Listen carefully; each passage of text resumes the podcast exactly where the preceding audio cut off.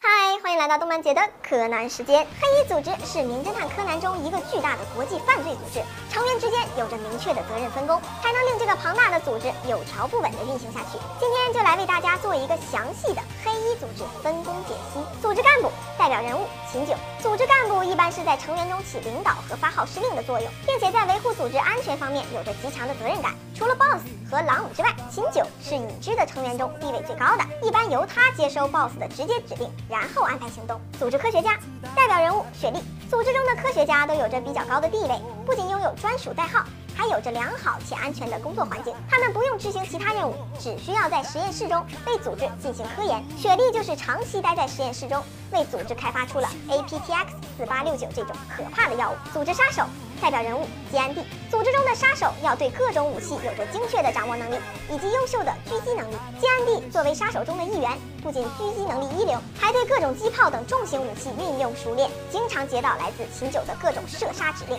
组织间谍代表人物冈仓正明，黑衣组织为了保证自身的安全和有效运行，会派出间谍前往政界和司法界。间谍们会通过便捷的身份为组织打探出各种情报。冈仓正明就是间谍的一员，其表面身份是一员秘书。实际上是组织打探政界消息的探子。组织裁员代表人物皮斯克，裁员指的是那些为组织提供金钱的成员。毕竟要维持一个如此庞大的集团运行，必须要有巨大的财富支撑，所以组织扶植一些成员成为大富豪，让他们成为组织的赚钱工具。皮斯克曾是组织的元老，后来靠着组织的支持成为了汽车公司的董事长，也是为组织的贡献者之一。组织黑色交易者代表人物伏特加，黑衣组织是一个犯罪组织，组织活动中自然也离不开黑色交易。其中包括敲诈、勒索、恐吓。伏特加就曾因为枪支走私的原因，敲诈了一个公司社长一亿日元呢。组织潜伏人员代表人物基尔，组织中除了那些穿黑衣的正式成员外，组织还会派遣精英成员装扮成普通人的样子，